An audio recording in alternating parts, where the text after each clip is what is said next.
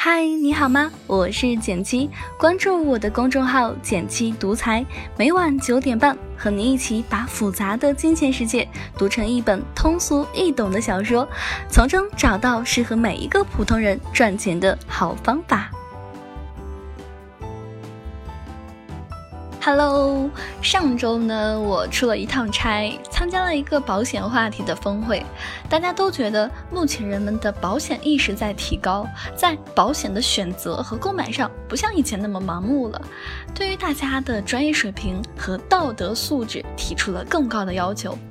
那我在公众号做的过程当中呢，从用户的提问当中，也同样能够感受到大家对保险的认知在一点一点的提高。那从这点上来看呢，还是很欣慰的。那会后呢，我们在聊天过程当中发现，国人不愿意买保险的理由其实很相似，最具有代表性的就是以下两个。第一呢，是觉得保险公司理赔难。他们会觉得保险公司都是骗人的，真出事儿了根本就没有用，不会理赔的。那这些呢，可能就是一大批人不愿意相信保险的原因。而且网上随便一搜就能看到某某拒赔、理赔困难的新闻，看得多了更觉得保险是骗人的。这个锅呢，就新闻业得给保险业背，而且网上很少看到理赔顺利的案例，恰恰是因为顺利的太多了，根本就算不上新闻。除非是那些某某公司二零一七年度十大理赔案，最高赔偿某某亿元。但这与普通人的关系太远了，很少人关心。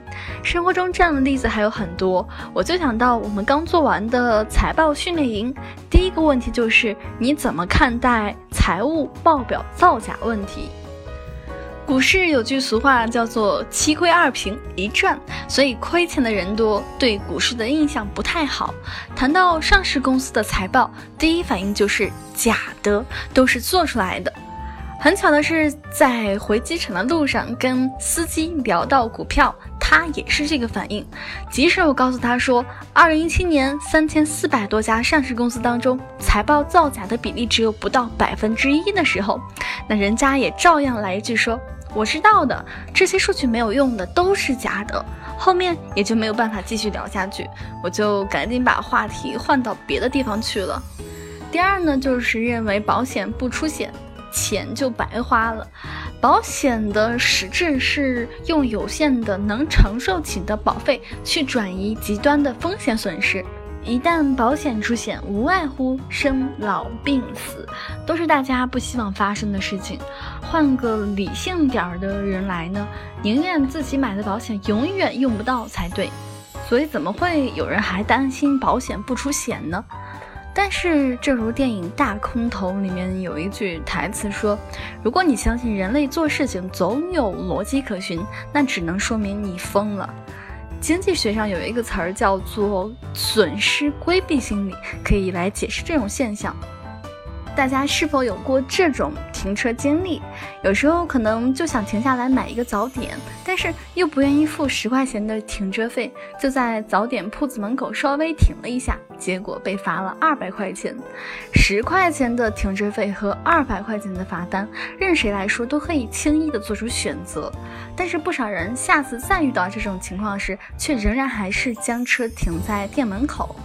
因为十块钱的停车费损失是确定的，而二百块钱的罚单是不确定的。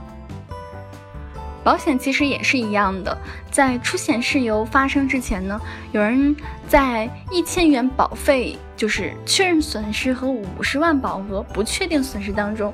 犹豫不决，二百块钱的罚单，说到底，对有车一族来说还是能够承受的风险，最多心头一阵子郁闷就过去了。但是保险保障的风险损失往往是巨大而无法承担的，比如几百万元的房贷一下子压在了亲人身上，几十万元的医疗费用无处着落等等。为了应对这种心理，后来保险公司就设计了返本型保险。至于适不适合你，就见仁见智了。最后呢，跟大家补充一下，就是上次分享了银保监会十九号文中的规定，距离发文差不多三个月时间过去了，跟大家跟进一些后续情况。十九号文的影响还是很大的，保险公司几百款产品或紧急停售或加紧整改继续销售。不过有一点大家放心，就是停售之前投保的保险，特别是长期保险仍然有效。我们保险清单当中也有一些被涉及的产品会相应调整，不影响用户们的投保。第一个呢是百万医疗险，被点名的原因是盲目设定高额给付限额，并在短期健康保险当中引入终身。给付限额、连续投保等长期保险概念，那目前的处理结果是暂没有，目前仍在继续销售当中。影响呢，就是是否能够真正的续保，最后还要看保险公司的态度。目前来看呢，高保额基本上不太会用足，医疗险的鼻祖众安和平安公司本身的实力很强，作为拳头产品，应该是不希望让他们凉凉的。第二款呢，叫做和弦健康之享重疾险，被点名的原因是保险产品设置过长的等待期，或通过调整保险金额等方式变相延长等待期。那处理结果呢，就是在六月三十号之前停售。影响就是主要针对它第二年保额加倍的设计，相当于一年的等待期，而主流的重疾险现在一般不会超过一百八十天。那撇开这点不说的话呢，这款产品本身还算是一款良心产品，高保额低保费，健康告知也松。只不过现在既然买不到了，也只能考虑其他选择喽。好了，今天的文章到这里就结束了。